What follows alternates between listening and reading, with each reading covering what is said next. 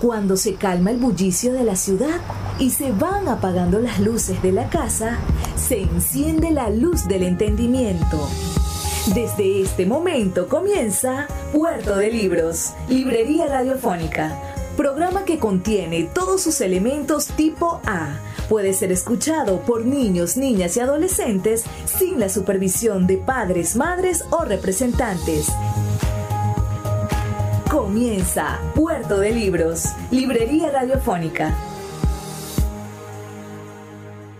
Este programa llega a ustedes con el patrocinio de Puerto de Libros, librería de autor, ubicada en la vereda del lago y en el Teatro Varal de Maracaibo.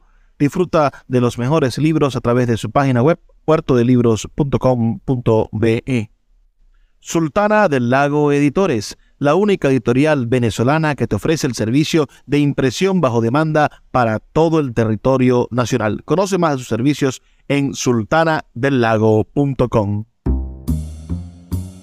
Bienvenidos a Puerto de Libros, Librería Radiofónica. Les habla Luis Peroso Cervantes, quien todas las noches tiene el inmenso placer de llegar a sus hogares a través de la Red Nacional de Emisoras Radio Fe y Alegría. Un programa que hacemos de lunes a viernes a través de las 23 emisoras de esta Red Nacional de Emisoras y que de verdad hacemos con muchísimo, muchísimo cariño con ganas de transformar la realidad que vivimos a través de las ideas.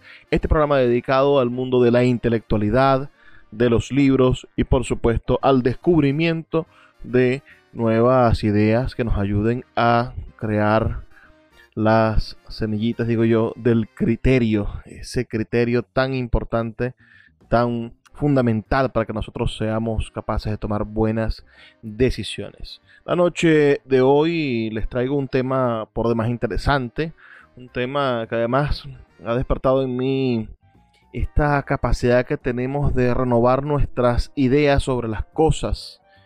He estado revisando un libro titulado Feminismos Islámicos de Ramón Grossfugel este libro publicado por la Fundación Editorial El Perro y la Rana, disponible en la página web del Perro y la Rana de manera gratuita en PDF, un libro publicado en el año 2014 y después editado por El Perro y la Rana en el año 2016. Bueno, abrió mis ojos ante una problemática interesante. Uno siempre, gracias a los medios de comunicación, bueno, sentencia que el Islam es una corriente eh, filosófica, religiosa y política finalmente que, que es machista, que es eh, definitivamente patriarcal y, heteropatriarcal, heteronormativa uh, rigurosamente. Y resulta que hay movimientos pro feminismo y que son tan antiguos como los movimientos feministas occidentales y que de alguna manera, bueno, nos hacen revisar un poco la manera y los enfoques culturales en que cada uno de los sectores de la sociedad y de las diferentes sociedades, diferentes civilizaciones humanas van a encontrarse quizás por los mismos objetivos, pero a través de caminos diferentes. Si no podemos pedirle, por ejemplo, a un indígena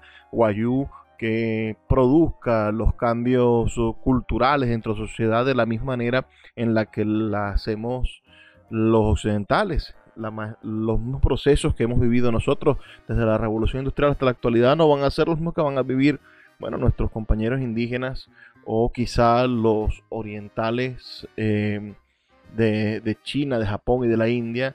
Y finalmente está los, están los islamistas los creyentes del Islam, que sin duda también tienen sus propios procesos. Y allí hay un caldo de cultivo, hay una generación de movimientos, hay una cantidad de libros, de pensadores que han venido reflexionando en la manera en la cual el Islam debe de renovarse para no quedarse bueno, en ese ostracismo terrible en el cual se encuentran algunas repúblicas islámicas y que finalmente bueno, puedan para dar un paso con su estilo, con sus, con sus creencias, con su forma de ver el mundo hacia la mm, modernidad o hacia, digamos, el, el, estado de bienestar, que es el que necesitamos todos los seres humanos. Pero bueno, estamos leyendo este estupendo libro y he querido venir a leer algunos fragmentos del libro con ustedes, hacer algunas reflexiones acerca de lo que es el feminismo contemporáneo y precisamente también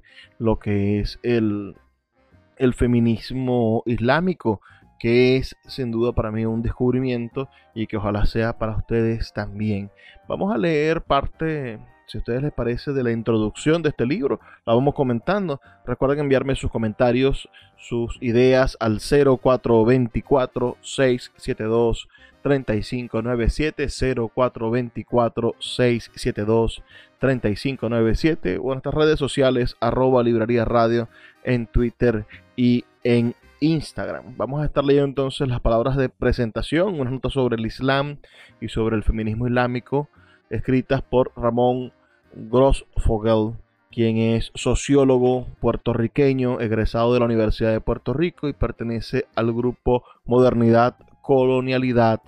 Es también PhD de la Template University y trabaja en la Universidad de California, en Berkeley, en el Departamento de Estudios Étnicos. Entonces vamos, vamos a leer, vamos a leer aquí un capítulo que se llama Algunos puntos de aclaración sobre el Islam. Antes de entrar al tema del feminismo islámico, es fundamental hacer algunas aclaraciones que son fundamentales para el público latinoamericano de cultura y o espíritu cristiano.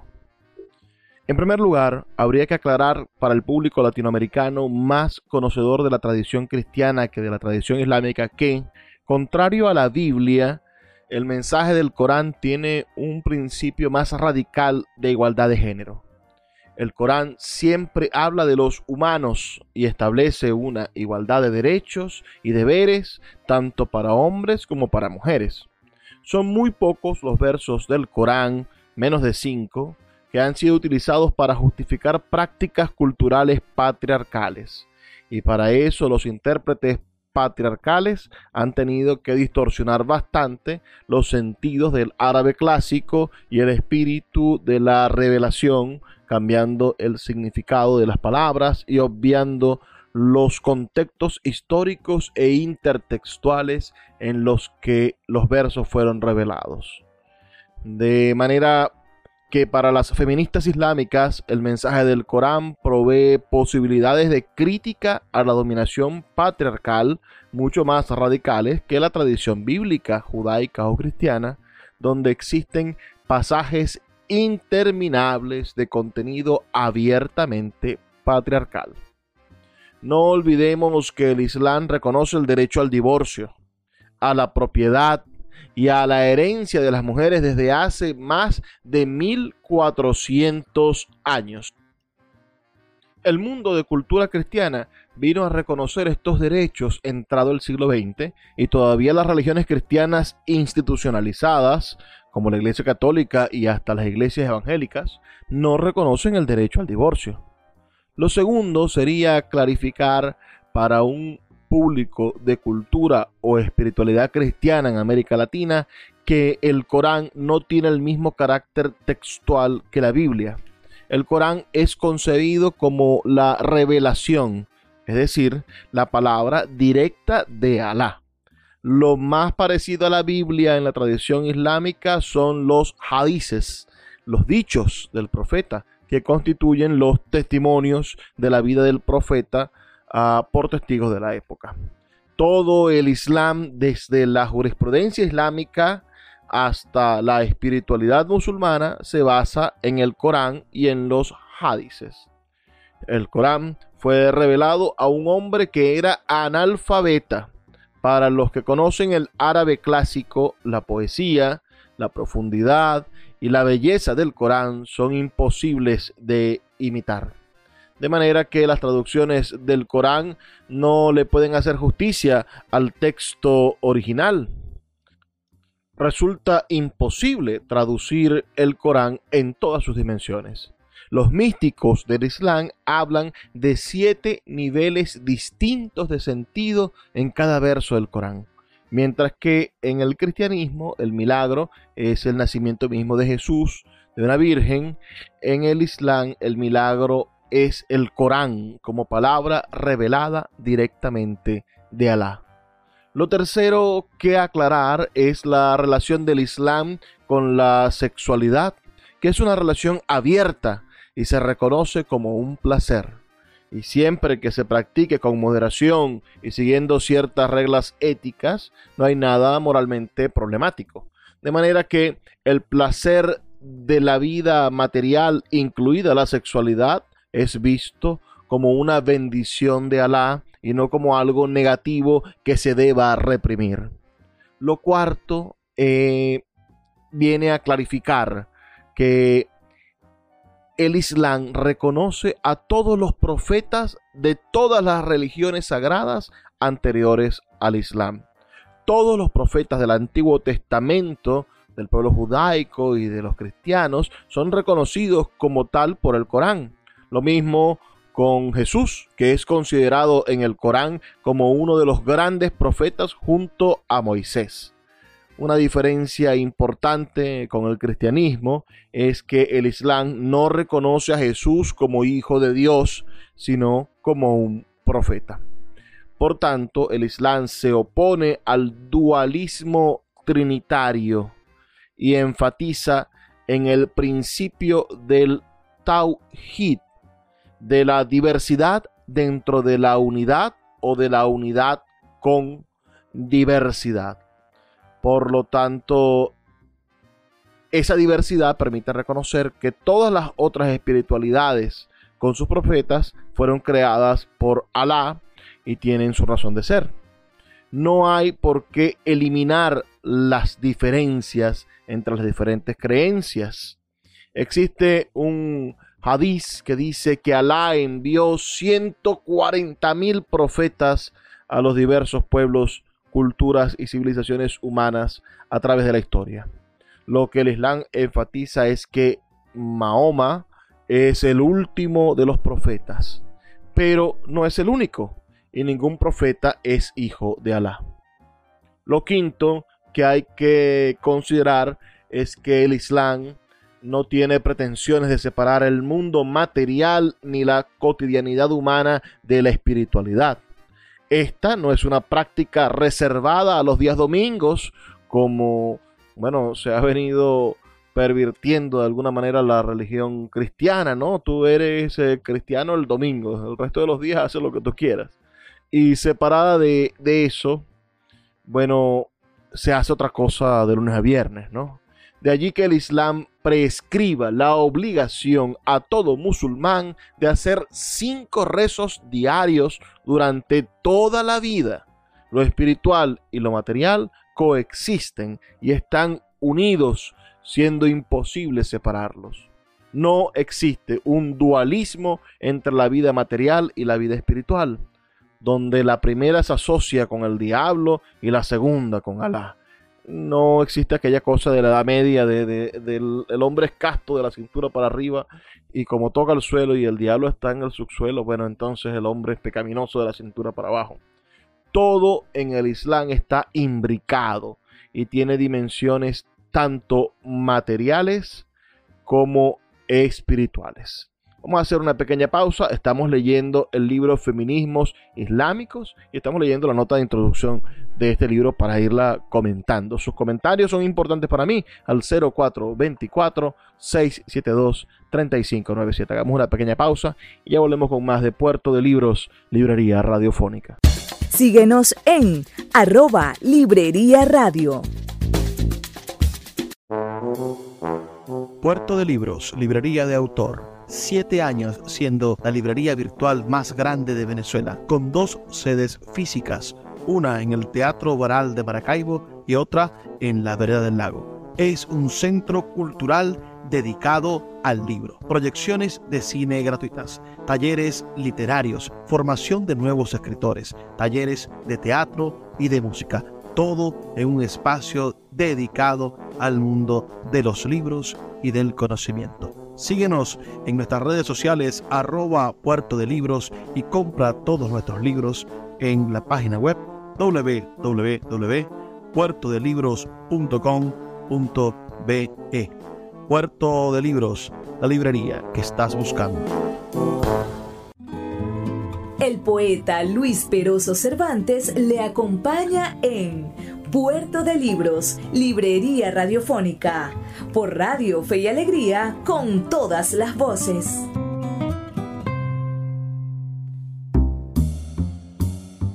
Seguimos en Puerto de Libros, Librería Radiofónica, esta noche hablando sobre el feminismo islámico, que es un movimiento que reivindica a las mujeres dentro de la creencia islámica.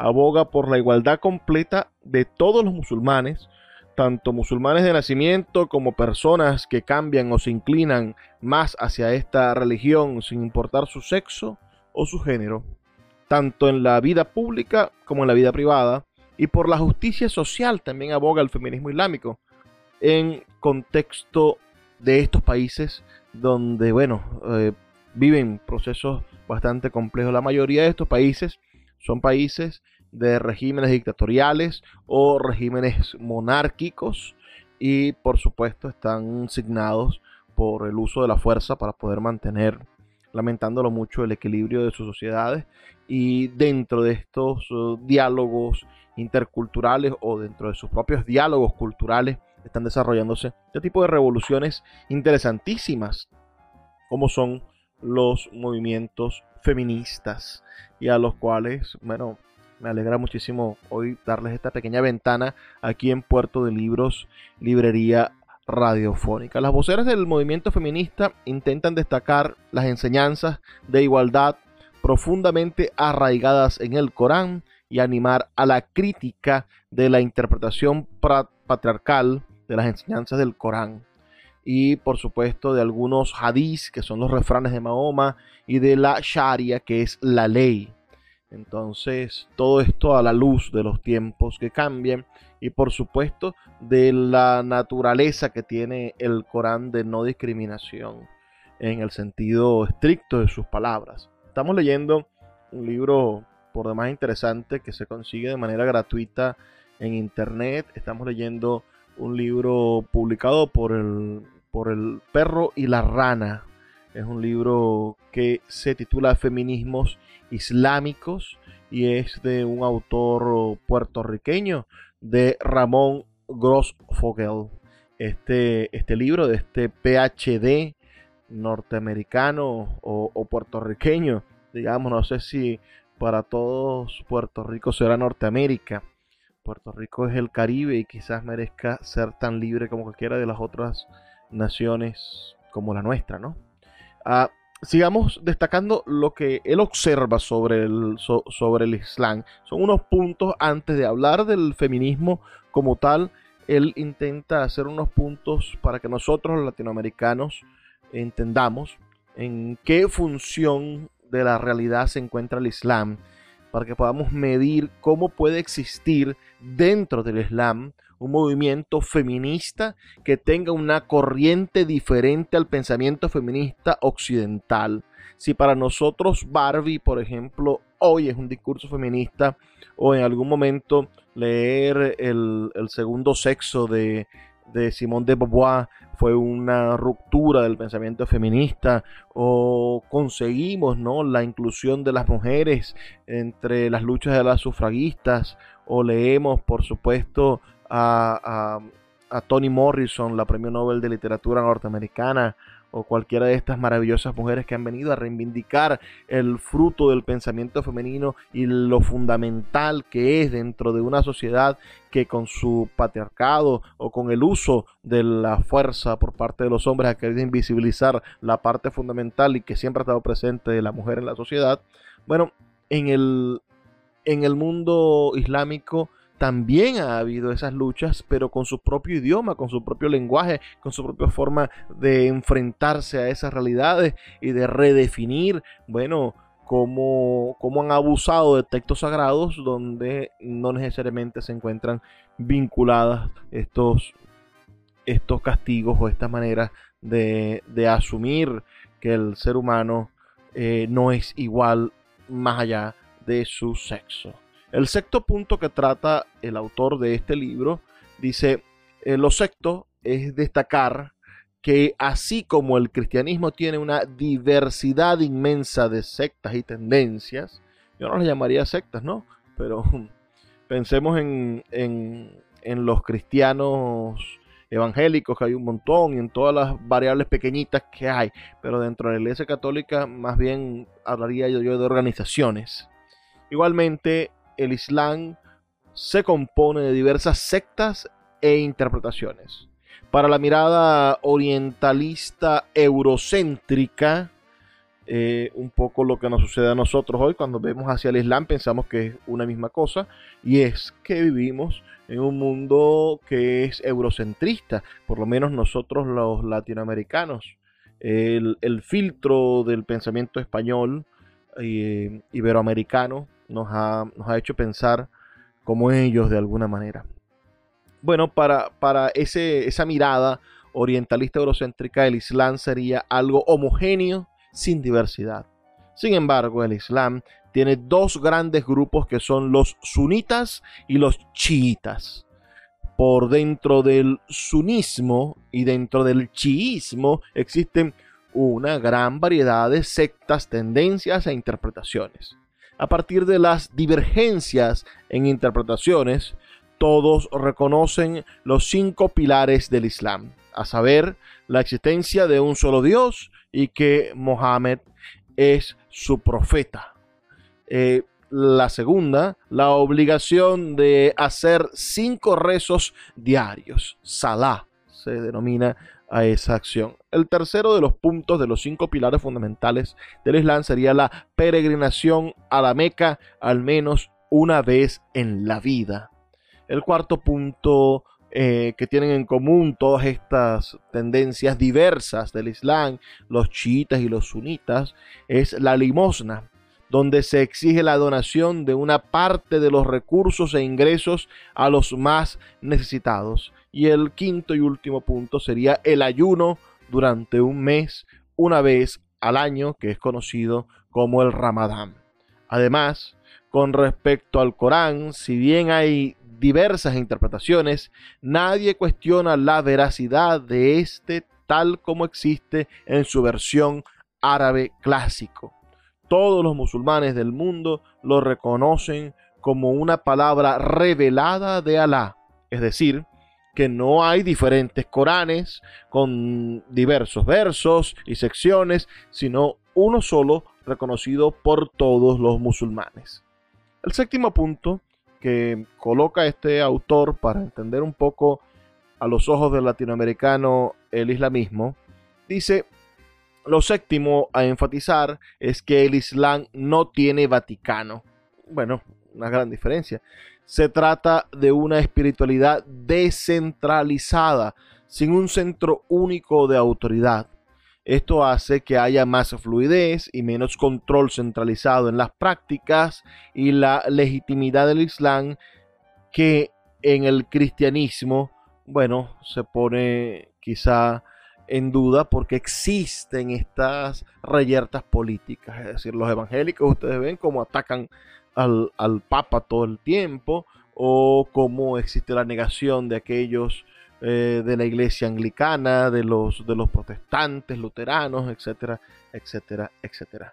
Nadie puede imponer a los demás una versión única del Islam desde una posición de autoridad.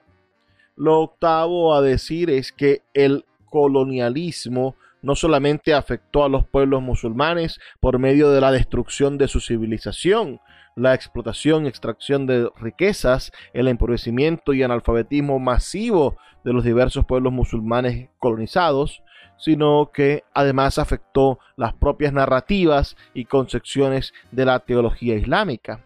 La siguiente anécdota quizá constituye una metáfora poderosa del paso al nivel teológico del Islam.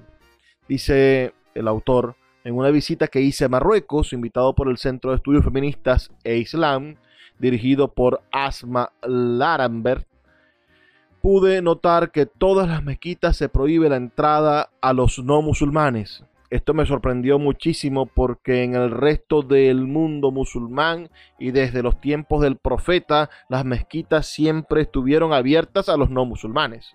De manera que me preguntaba de dónde venía esto.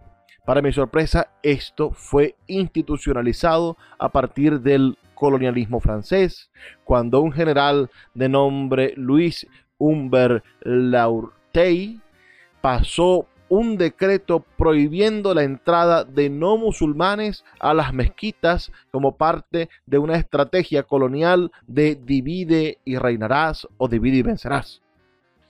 Hoy día este decreto sigue institucionalizado en Marruecos, el que prohibía a los no musulmanes entrar a las mezquitas y es reciclado entre los musulmanes marroquíes como algo auténtico del Islam, justificando con falsos hadices como fuentes para explicar esta práctica excluyente que no se da en ninguna otra parte del mundo. Imagínense ustedes que en la Biblia, bueno, nosotros tengamos ese tipo de, de mensajes que sean de algún modo contradictorios, ¿no? Es decir, aun cuando el Evangelio manda a repartir la buena nueva a todo el mundo, finalmente hay alguien que haya decidido que los cristianos no pueden seguirse propagando, se generó un decreto de alguna fuerza imperial invasora y por eso el cristianismo no, en esa circunstancia, en ese pequeño lugar del mundo, no puede seguirse promoviendo, contradiciendo, bueno, lo que dice el libro, el libro sagrado, nuestro, nuestro libro sagrado, la Biblia. Esta esta distorsión, por supuesto, esta distorsión colonial, dice el autor, de la tradición musulmana nos sirve como metáfora para entender que hay muchas interpretaciones del Islam contemporáneo que circulan hoy día como un Islam auténtico cuyas revisiones teológicas son el resultado de la historia colonial británica y francesa en el mundo musulmán. Por ejemplo, el Wahhabismo saudí es una versión del Islam que adopta como métodos de lectura del Corán los mismos métodos de lectura literalistas de la Biblia de los fundamentalistas protestantes. Y bueno, esto de algún modo también pervierte la manera en la que se piensa y en la que se estructura el pensamiento del Islam. Imagínense que utilicemos nosotros el pensamiento islámico para leer la Biblia. Sería bastante contradictorio. Vamos a hacer una pequeña pausa de dos minutos para escuchar los mensajes de Radio Fe y Alegría. Ya volvemos con este programa dedicado a los feminismos islámicos, a la manera en la cual el feminismo, bueno, tiene la oportunidad de crecer y de seguir su propio rumbo dentro del el Islam como teoría política, religiosa y por supuesto cultural de los pueblos del Oriente Medio y de casi todo el mundo, porque el Islam está diseminado por todo el mundo. Sus comentarios al 0424 672 3597 y en nuestras redes sociales arroba librería radio en Twitter y en Instagram. Síguenos en arroba librería radio. El poeta Luis Peroso Cervantes le acompaña en Puerto de Libros, Librería Radiofónica, por Radio Fe y Alegría, con todas las voces. Seguimos en Puerto de Libros, Librería Radiofónica, esta noche escuchando un programa dedicado, por supuesto, a un tema interesantísimo, el feminismo islámico, que es sin duda una de las posibilidades que tiene la diversidad de pensamiento del mundo de expresarse. El feminismo islámico está presente en diferentes países como Magreb, uh, Marrakech, eh, en Asia, en Europa y hasta en Estados Unidos, movilizándose contra el patriarcado a partir de las referencias culturales musulmanas. Un congreso internacional sobre el feminismo musulmán se llevó a cabo en Barcelona, España, en el mes de octubre, 27, 28 y 29 de octubre del año 2005. El feminismo musulmán se funda en el ijitat, es decir, la capacidad que se tiene de interpretar el Corán y de cuestionar, por supuesto, a través de esa interpretación, el lugar de las mujeres en los países musulmanes y en el Islam.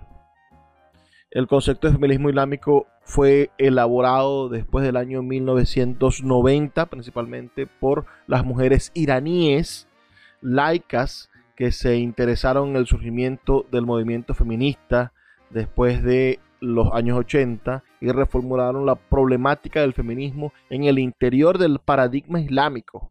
La tesis de las iraníes circularon en Sudáfrica, Egipto, Turquía, Europa y en los Estados Unidos. También en torno a una revista, la revista Sanan, que significa mujeres, fundada por Charla Sherkat, que planteó el debate sobre las relaciones de género al interior del Islam y la compatibilidad entre Islam y feminismo.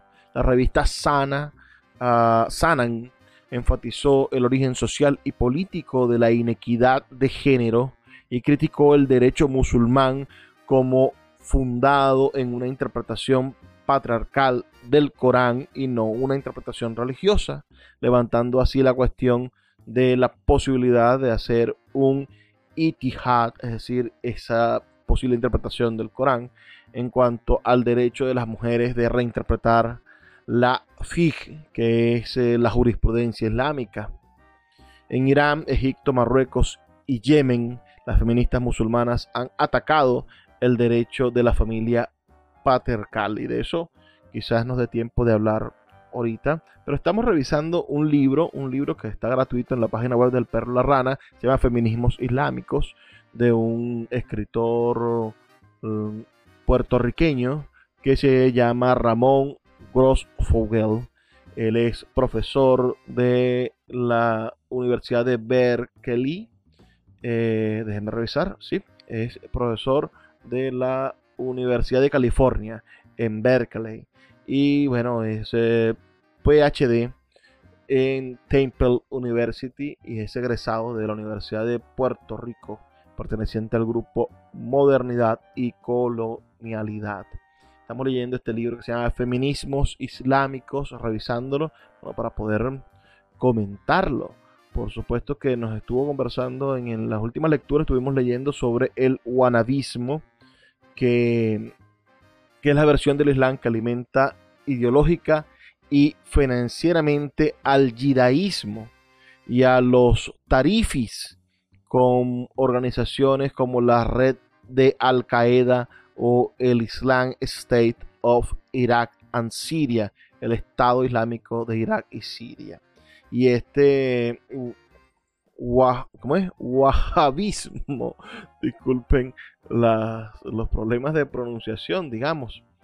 Ah, es un fenómeno que plantea el autor, es un fenómeno basado en que el wahhabismo nació como una interpretación del Corán gracias a las lecturas literalistas de la Biblia. Y nace esta, esta venganza, esta cuestión terrible que es el, el yihad, ¿no? para hacerles la guerra y hasta matar a otros musulmanes que no congenien con su filosofía. Aquí mismo entonces decimos que el wahabismo surge en el siglo en el siglo XVIII, pero nunca fue reconocido como una versión legítima del Islam por ninguno de los sabios y ulemas sunitas de la época hasta entrado el siglo XX cuando, con el desarrollo de la industria petrolera, forjaron una fuerte alianza con los imperios occidentales y, y a la fuerza de billetes, por supuesto, lograron imponer su influencia en muchas partes del mundo.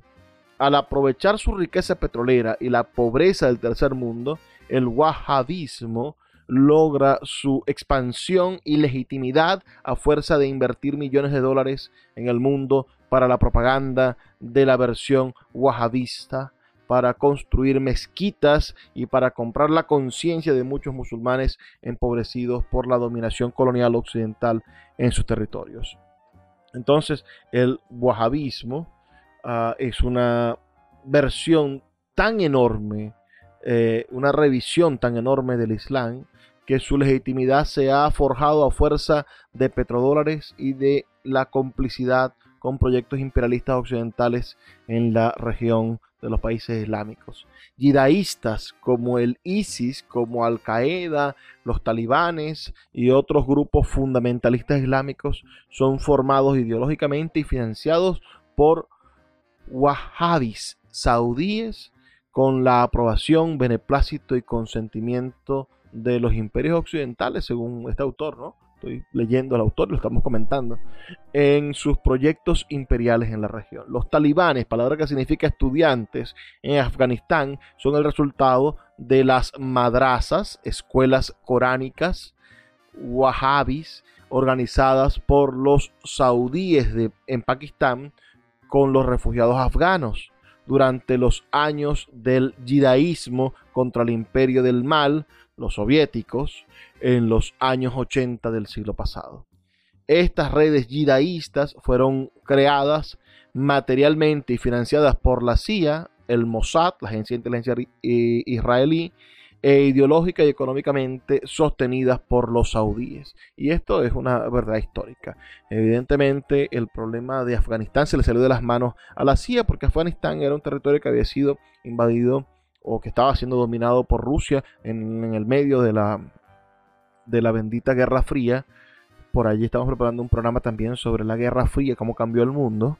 Y en ese contexto ideológico, entonces la CIA financió a grupos terroristas y a Al Qaeda y al propio Osama Bin Laden para que, para que se enfrentaran a Rusia, sacaran a Rusia, tomaran el control de su propio país, pero eran verdaderos extremistas religiosos. Hoy día existe una alianza imperialista entre Estados Unidos, Israel y Arabia Saudita, dice el autor de este libro, que opera en el Medio Oriente como proyecto contrarrevolucionario contra las primaveras árabes. El bloque imperial americano sionista saudí, coordinado por detrás de inversionistas y el caos en Libia, Siria, Yemen, eh, Mali y, este otro país que se llama Bahrain, y Irak, Afganistán y recientemente el recientemente sangriento golpe de Estado militar en Egipto, este es un libro del año 2014, han traído millones de muertos en los últimos 10 años y son el resultado de las aventuras imperialistas occidentales con la cooperación del wahhabismo saudí. Bueno, esto para mí es bastante interesante, quizás a la luz de lo que hoy está pasando de, este problema horroroso que está sucediendo en África ah, con, los, países africanos, ah, con Níger y con las y con, con, las presencias que está haciendo Norteamérica en contra de Níger, en contra de la posibilidad de que se derrocara ese dictador y ese régimen que estaba allá. Estamos, estamos eh, lo que sucede en África y lo que sucede en el Medio Oriente no es no, no es ninguna carambola. No estamos en presencia de actos inocentes. Lamentándolo mucho, allí juegan al ajedrez cruelmente con, con la vida de millones y millones de personas sin importarles las diversidades culturales que están expresadas en esos países, lamentándolo mucho.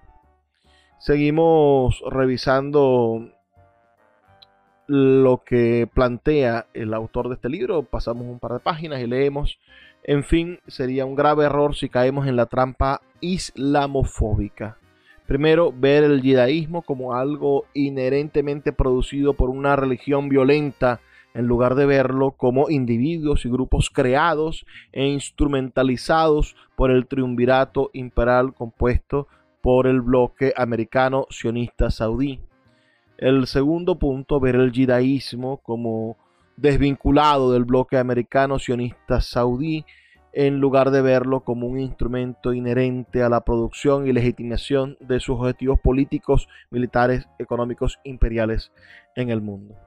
Y después, bueno, vamos al, al, noveno punto que hay que tener en cuenta, por supuesto, para entender el contexto en el cual se va a desarrollar el feminismo el feminismo islámico, estos movimientos feministas islámicos, es que se debe tener en cuenta, claro, la caída del imperio soviético y el fin de la Guerra Fría, produjeron un complejo militar industrial estadounidense que se vio en la necesidad de buscar un nuevo enemigo para justificar, mantener y aumentar el presupuesto militar del Departamento de Defensa de los Estados Unidos. Yo en eso estoy totalmente de acuerdo, es coherente con mm, la manera en la cual se han cambiado los polos de las acciones bélicas en los años 90, en el principio del siglo XXI y en la actualidad, donde están ahorita, bueno, la polaridad bélica ha salido de, de, los conflictos ideológicos y se ha convertido, bueno, en otras clases de conflictos, pero siempre hay una producción de armas.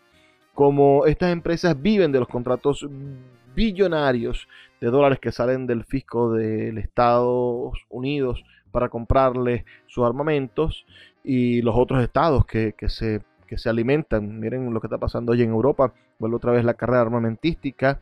Necesitan guerras que justifiquen el presupuesto del Departamento de Defensa y que este siga creciendo.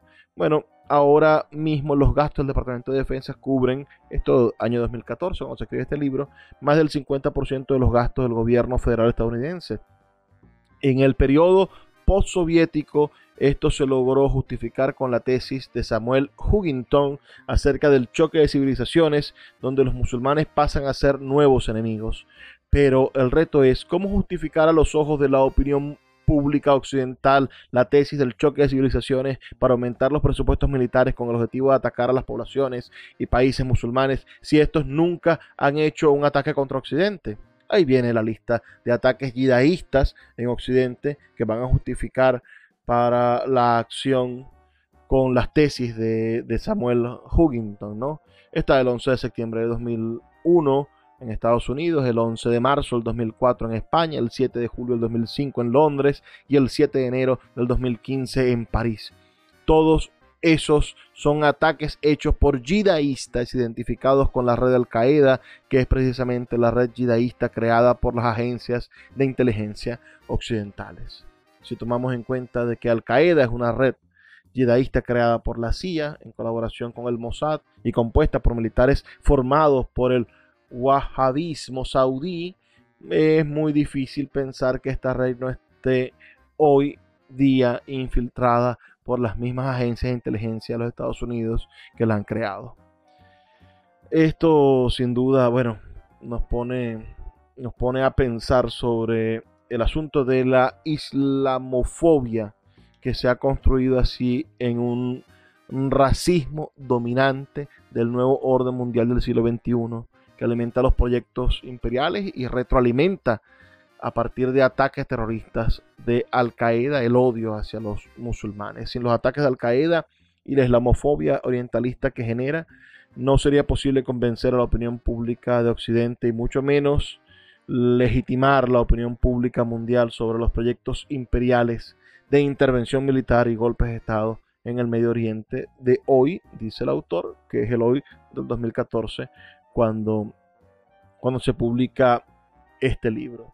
Dice, dice este mismo autor algo que, me parece interesante, un poco esculpando y hablando del asunto del racismo, ¿no? Cuando se trata del Islam, se les exige a los musulmanes excusarse y que se expliquen. Nunca se dice que las religiones judías, cristianas o hindúes son esencialmente violentas a partir de las acciones criminales de una minoría perteneciente a esos grupos. Se hace la distinción correcta, en mi opinión, entre grupos o individuos que cometen actos criminales y la religión. Pero cuando se trata de un acto terrorista cometido por un musulmán, es toda la religión en bloque la que se pone en cuestión. Si un negro comete un crimen, se acusa a toda la raza de ser violenta. Si un musulmán comete un acto terrorista, se acusa a toda la religión. Pero si un blanco occidental cristiano comete un acto terrorista, se trata de un desequilibrado mental o de un individuo violento debido a los problemas sociales nunca se extrapola el crimen a todos los blancos ni a todos los cristianos, porque eso es visto como discriminatorio. El esencialismo hace que los sujetos en la zona de no ser sean concebidos como inherentemente violentos y en los de la zona del ser como inherentemente pacíficos. Es decir, el, individualismo y el consumismo que tiene nuestra sociedad nos ha obligado sin duda a observar al mundo en maneras de blanco y negro. Vamos a hacer una pequeña pausa de dos minutos para escuchar los mensajes de Radio Fe y Alegría y volvemos ya en la última parte de, este, de esta reflexión a conversar sobre los feminismos, los movimientos feministas islámicos. Puerto de Libros, Librería Radiofónica, tu canal diario para encontrar nuevos libros. Con el poeta Luis Peroso Cervantes. Síguenos en arroba Librería Radio. El poeta Luis Peroso Cervantes le acompaña en Puerto de Libros, Librería Radiofónica, por Radio Fe y Alegría, con todas las voces. Así llegamos al final de Puerto de Libros, Librería Radiofónica, esta noche conversando sobre los feminismos islámicos a propósito de un libro que versa sobre este punto vamos a entrar en materia porque siempre me pasa esto, dejamos al último segmento la carne del asunto. Pero hemos hablado sobre el feminismo islámico y hemos hablado, por supuesto, sobre, sobre esta importante, para poder entender cómo esta corriente crece dentro del pensamiento islámico. Dice el autor de este libro aquí en la página 25, este hombre se llama Ramón Gross Fogel, autor del libro Feminismos Islámicos, y en la página 25 de este libro empieza a hablar sobre los feminismos islámicos. Y nos dice, estoy 10 páginas más atrás, nos dice, en mi contacto con las feministas islámicas, lo primero que me llamó la atención fue la erudición extraordinaria de estas mujeres, o mejor dicho, de estas sabias. Construir un proyecto de liberación de la mujer desde las fuentes sagradas del Islam en lucha contra la tradición imperial colonial eurocéntrica y en lucha contra los, patriarcados subnalterizados de los pueblos colonizados y neocolonializados del mundo musulmán, es un acto intelectualmente complicado que requiere de erudición y sabiduría extraordinarias. Hacer feminismo islámico requiere de un conocimiento profundo en varios niveles bueno, de la tradición islámica, de la tradición occidental, por supuesto. Y después, bueno, vamos a, saltarnos algunas páginas, vamos hasta la página 27 de este libro, donde está este punto que tengo aquí resaltado. Dice, las feministas islámicas no se quedan en el anti, en el caso de, lamentándolo mucho, las feministas en, Occidente, ¿no? que son a veces antihombres o antipatriarcados, sino que producen un pensamiento renovador dentro del Islam que genera horizontes utópicos de liberación y descolonización pluriversales. Palabra ambiciosa. En el Islam, eh, que producen esto se producen luego de un profundo trabajo de hermenéutica de las lecturas del Islam, por supuesto del Corán, de los textos sagrados, y de extraer la ética coránica que constituye la esencia del Islam. Entonces esto les permite pensar en nuevas lógicas civilizatorias que contemplan pluriversos de justicia e igualdad más allá de la actual civilización occidental. No es la civilización occidental el modelo a seguir porque sabemos que la civilización occidental, por más de que se diga inclusiva, sigue siendo injusta con la mujer. Su profunda espiritualidad islámica las lleva a poner el acento en valores como el amor, la compasión, la misericordia y el compromiso profundo con la justicia hacia los oprimidos, independientemente de la identidad racial, étnica o religiosa de las víctimas. Esto no quiere decir que exista tal cosa como el feminismo islámico en singular. Lo que existen son múltiples estrategias de liberación de las mujeres musulmanas, algunas usando el término feminismo y otras rehusando el uso del mismo término. De manera que si usamos el término habría que hablar de feminismos islámicos en plural como una especie de lucha, contentación o de diferencias. No es un espacio homogéneo ni de consenso.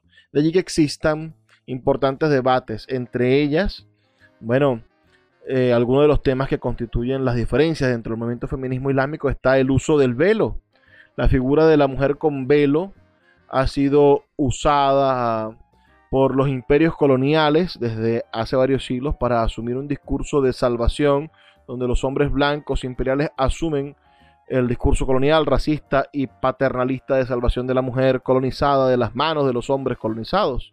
Hombres occidentales que han sido opresivamente patriarcales en sus países hablan como cuasi feministas cuando tratan de colonizar los pueblos del tercer mundo. En el mismo discurso usado por George Bush para invadir Afganistán y por François Hollande para invadir Mali, esta obsesión de Occidente por desvelar compulsivamente a las mujeres musulmanas del velo no es nueva, como bien lo explica e historiza una de las feministas islámicas más conocidas del mundo, Asma Laramber. Esto ha sido usado por los imperios occidentales como parte de estrategias de colonización.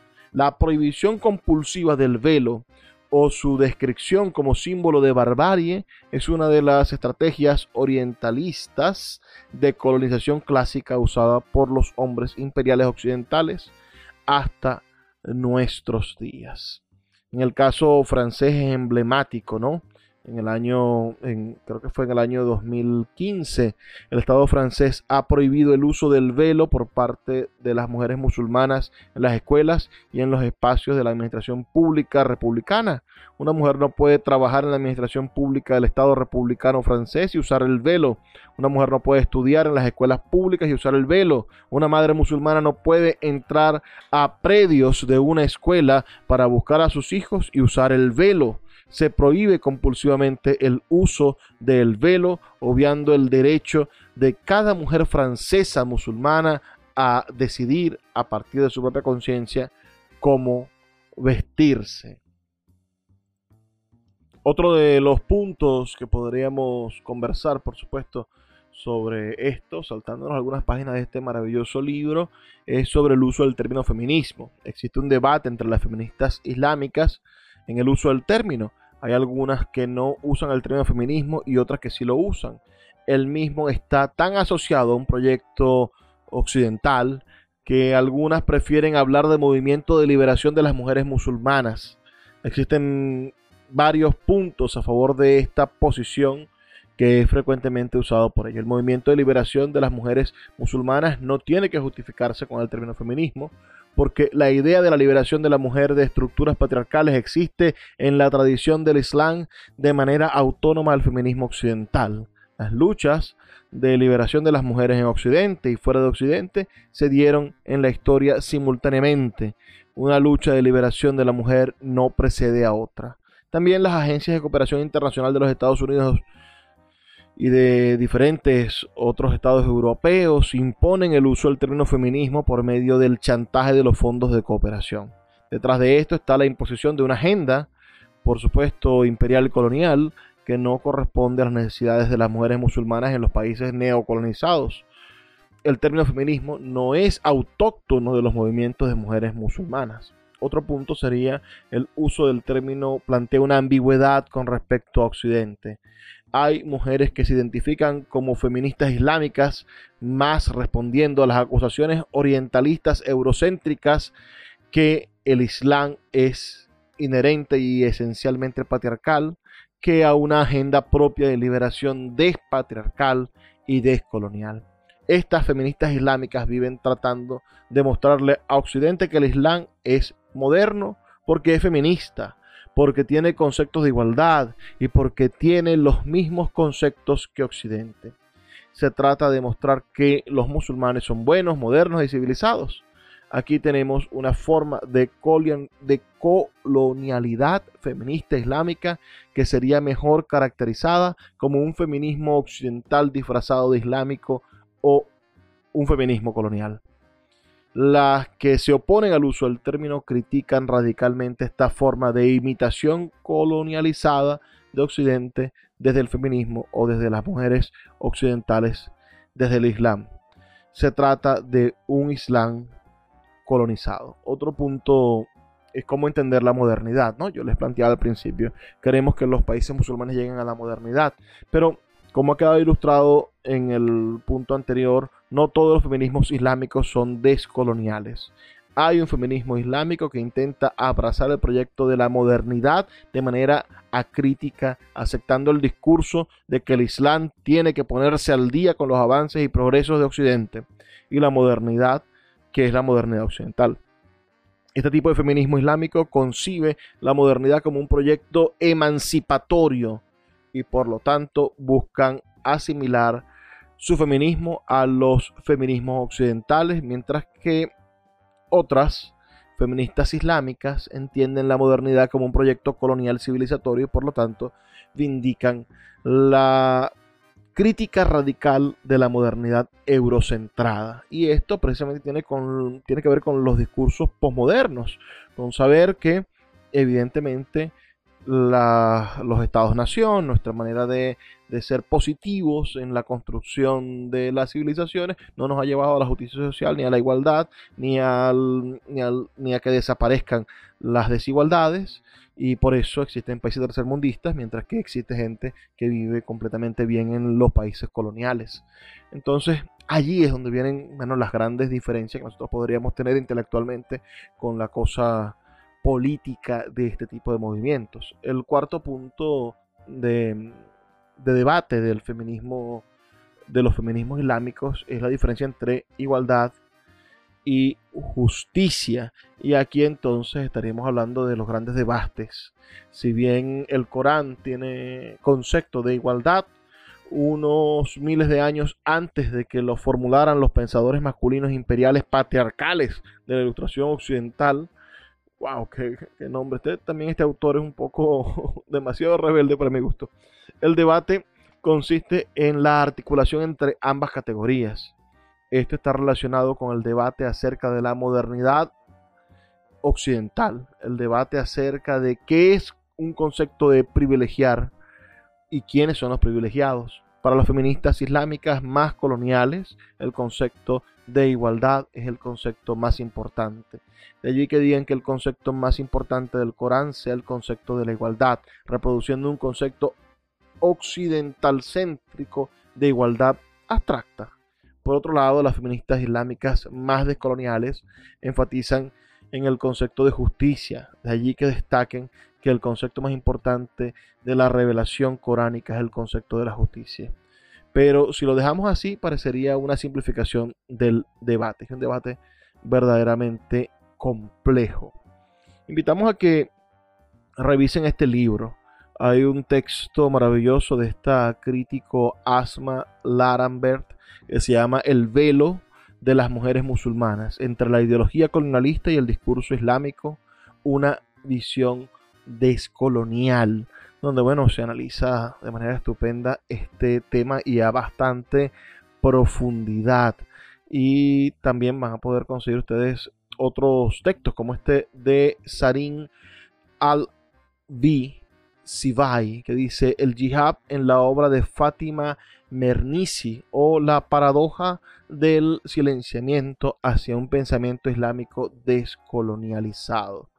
También vamos a encontrar, por ejemplo, otro texto que sería interesante revisar dentro de esta compilación sobre los feminismos islámicos publicada en el año 2014 está este, este texto que se titula La cooptación del feminismo islámico en el euroislam y la pérdida de la liberación de Arsu Merali. Así, este es un libro con sus 200 y tantas páginas, pero que como está disponible gratuito, yo creo que muchos de ustedes lo van a poder disfrutar. También hay otro texto titulado Feminismo Islámico, Interseccionalidad y Decolonialidad y Feminismos Islámicos de Sara Ali. También otro texto que analiza los diferentes feminismos islámicos, feminismo, identidad e islam, entre crucijadas, estrategias y desafíos en el mundo transnacional, de Mayra Soledad Vicarel y Vanessa Alejandra Rivera de la Fuente. Son los textos que están integrando este maravilloso libro que nos ha permitido debatir esta noche sobre el Islam y sobre el feminismo. Sus comentarios, por favor, al 0424 672 3597 y a nuestras redes sociales arroba librería radio en Twitter y en Instagram. Les habló Luis Peroso Cervantes, quien tiene el placer de compartir con ustedes todas las noches a través de la Red Nacional de Emisoras Radio Fe y Alegría. Nos escuchamos el día de mañana. Por favor, sean felices, lean poesía.